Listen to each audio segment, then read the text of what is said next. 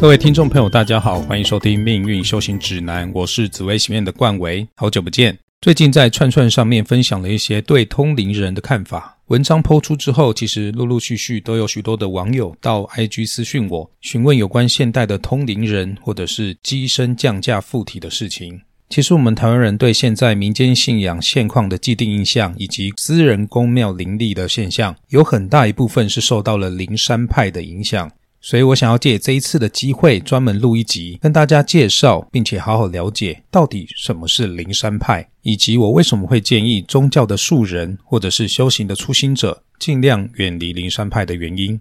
灵山派是一个与指导灵进行沟通和训练的修行流派，所有的法门都是围绕着和指导灵的交流以及训练所展开的。许多修行者因此体验到了许多不寻常的现象，误以为是奇迹，或者是拥有了超能力或神通。因此，灵山派吸引了许多的信徒和追随者。接下来会大概介绍灵山派的常规修行的流程以及做法，当然还有它的问题所在。随着时代的演变，各地正派法门也都各自发明了一套自己的系统，何况是灵山派。因此，发现有所不同是很正常的。每个修行方式都会有所变化。但是它的核心方向基本上都会差不多。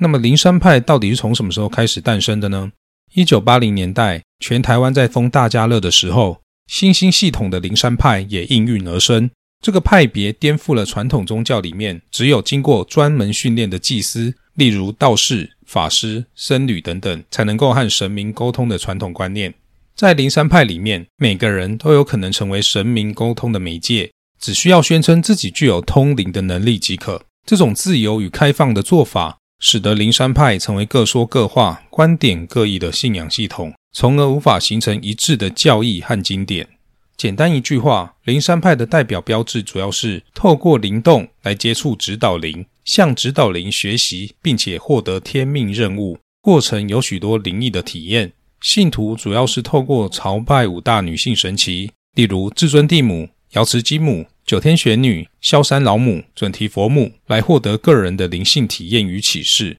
这些体验很多是基于个人的感官认知，使得信仰过程主观而多元。在某些团体中，这些女神也可能会被替换成其他神奇，例如明朝的秘密宗教里的无声老母，或者是观音菩萨，甚至是代表新秀思想的斗老元君。然而，无论是哪一种神奇的组合。灵山派的核心都在于通过朝圣各大灵山后，是否能够通过个人的直观感受，或者是灵异的梦境，获得某种特殊能力。这种对个人神秘体验的重视，成为了灵山派的关键特征。近二十年以来，现代版的灵山派更是乱中更乱，呈现出显著的多样性和混乱现象。过去的灵山派可能仅仅聚焦于几位特定的女神，但是在现代的灵山派之中，接引的指导灵已经不再有局限，他们的核心观念已转变为诸天神明皆是我的指导灵，意味着任何的神奇都可能成为个人的灵性导师和沟通的对象，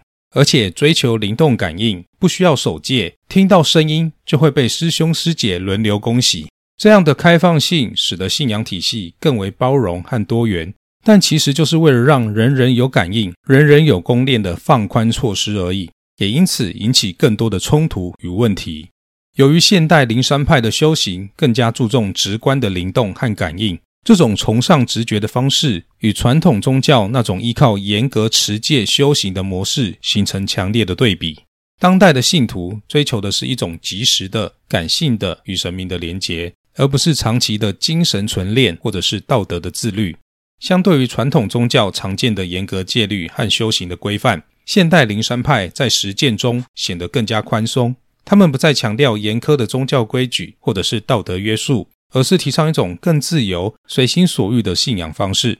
这种做法可能会更加吸引为了寻求灵性自由或者是个人主义的现代人，但也凸显了他的矛盾点，也就是无分辨力，也没有把关机制。对于灵山派的信徒而言，任何来自神灵的声音或者是预兆，都会被视为喜讯和神谕的象征。在这种信仰体系中，神谕不再是由特定的宗教领袖或者是媒介来传递，而是直接向个人显现。每个人都可能成为接收神谕的对象。这种看法突破了传统宗教对于神谕接收者的严格限制，反映了现代社会对平等和个体自主的重视，但也因此导致灵动修行的意外屡屡发生。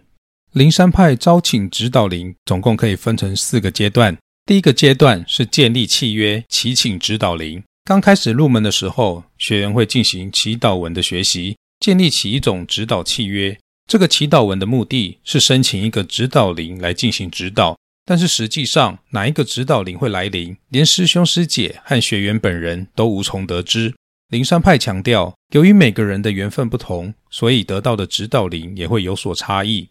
在整个训练过程的首要任务。是先帮助你的身体打开一扇门，让你变得能够感知灵体。但是这个通灵并不是真的可以通灵，而只是身体变成一个敏感体质，可以感受到另外一个灵体以及声音或者是画面。当然，有些人可能是幻觉，这个我们就先不讨论。刚开始入门的时候，会有祈祷文建立指导契约，这个祈祷文就会去申请一个指导灵来指导你。师兄师姐们会声称有缘的佛菩萨或者是神明，自然会来成为你的指导灵。这是大家各自的缘分，大家的天命也不一样。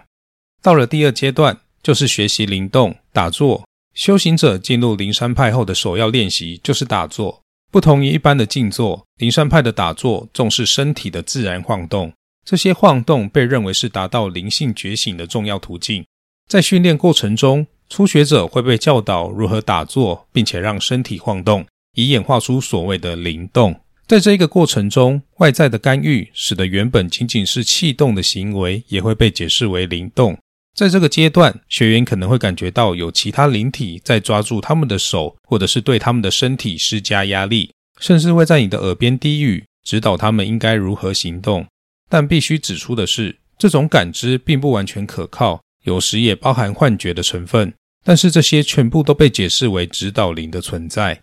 到了第三阶段，就是指导灵训体。灵山派的学员会透过这种方式来训练自己的灵力。训体阶段是指对修行者的身体进行深入的灵性训练。这个阶段不只限于传统的静坐或冥想，还包括了各种的身体活动，例如打拳、跳舞等等。其实就是透过灵动来安排你的功课。在这个过程中，许多学员会发现自己的身体状况有所改善，例如病痛好了，或者是身体变得更有活力。这些变化很大程度上是源自于气功的效果，也就是自发功的作用。灵动一定包含气动，但气动不一定包含灵动。也正因为如此，所以气动给他们的身体帮助是正确的。但是由于外力的介入，身体的阳性体质方面也会受到破坏。从契约、灵动指导，再到训体，其实灵山法门已经到了第三个阶段了。这个阶段如果练得够好，自觉有成果的话，下一个阶段就是带着天命来服务众生。但是通常在经历这三个阶段，就会花了很长的时间，而且很多人会在这三个阶段里面就走火入魔，因为在漫长的时间里面，有些人不只出现一个指导灵，而且是很多个指导灵，他东修西修，五花八门的，他自己都应接不暇了。接下来到了第四个阶段，天命任务。灵山派的学员在经历了上述的灵动指导以及训体的过程后，将进入到修行的下一个阶段，带着天命来服务众生。在这个阶段，学员们常常会发现，他们在追求灵性提升的同时，生活中许多方面却遭遇阻碍。这个时候，他们需要学会如何在物质与灵性之间找到平衡，并且通过服务他人来实现自我超越。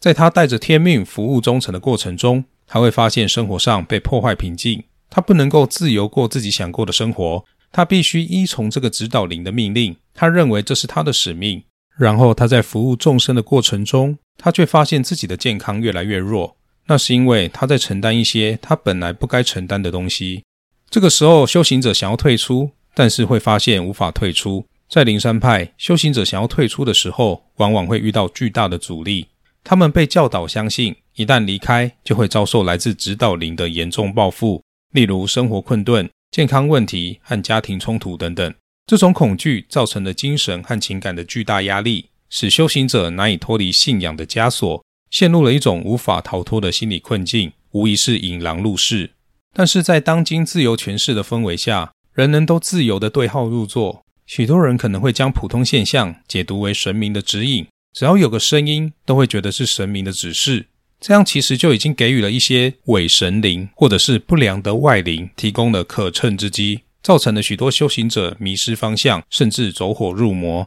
在当今的灵山派修行中，许多人自以为已经开启了神通，但是实际上却可能是对灵修过程中的体质转变和感知有了误解。接下来谈谈灵山派的风险。刚刚有提到，灵山派的修行者想要退出，就会发现困难重重。这种控制机制在灵山派中尤为明显。修行者被灌输一种信念：他们的不幸或者是苦难，是对信仰的不忠诚所导致的后果。这样的教义不仅加深了对指导灵的依赖，同时也创造了一种心理束缚，让信徒难以质疑或者是离开。这样的策略有效地将个人的命运与宗教实践紧密绑定，形成了一个自我强化的恐惧和依赖循环，使得信徒对灵山派的忠诚与依赖日益加深。信徒过得不快乐及痛苦，却觉得必须往前走，其实就是死路一条。灵山派唯一没有走火入魔的可能，就是这个人非常正派，然后来的指导灵是与你术世有缘的本尊。但是在你还没有好好修行，却有指导灵来指导你的话，只有一种可能，就是你的前世也是一个高修行者。但这种可能性非常非常的低，所以修灵山派的人，大多数都会走向走火入魔的路。在灵山派的修行中，唯有这个指导灵是和这个弟子拥有深厚的术士缘分的时候。这个弟子才有可能不会走火入魔。不过这种情况极为罕见，因此大多数的修行者仍然会处于迷茫和挣扎之中。而在修行的过程中，经常会被误解为通灵能力的状况，实际上多半是自己的身体变成了敏感体质，或者是所谓的阴体。这与真正具备阴阳眼的能力有着本质上的不同。最原始的灵山派，它戒律的严格程度，甚至比修土地公法门还要严格许多。但是现代的灵山派根本已经背道而驰。既然原本的教义已经不再被现代人所遵守，几乎十个来十个错，基本上我们也不需要再去做什么判断，就是尽量远离就好了。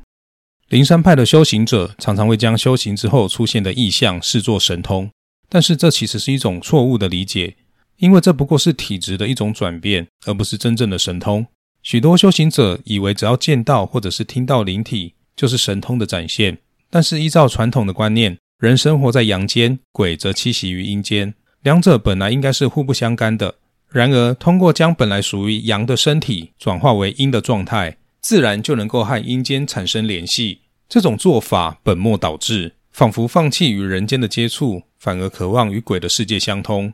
其中一个显而易见的证据就是，你即使开启了所谓的神通，但是你的生活品质仍然无法比拟那些无神论者。灵山修行，也就是灵修者的日常生活，经常充满了困顿与不如意。尽管如此，他们仍然自认为是承受着天命之重，愿意牺牲自己，以普度众生为己任。透过灵山派的修行所获得的所谓通灵的现象，只有少部分可以称为阴阳眼，大多数不过是变为敏感体质或者是阴体。有些修行者仅仅是听到声音，或者是感受到某些氛围。再加上不少幻觉的成分，白话来说，修行者的身体仿佛形成了一个破洞，可以让其他灵体自由出入，因此才能够感应到这些奇怪的现象。正常情况下，人的阳气强盛，鬼神无法随意的侵入；但是，一旦让阳气外泄，将阳体转化为阴体，却误认为是神通的展现，这真的是令人费解。这里是命运修行指南，这一集的内容就分享到这里。欢迎大家追踪我的 IG 或者是 Facebook，有任何问题也可以留言告诉我，或者是到 IG 私讯我，我都很乐意为大家解答。我是冠伟，我们下集见，拜拜。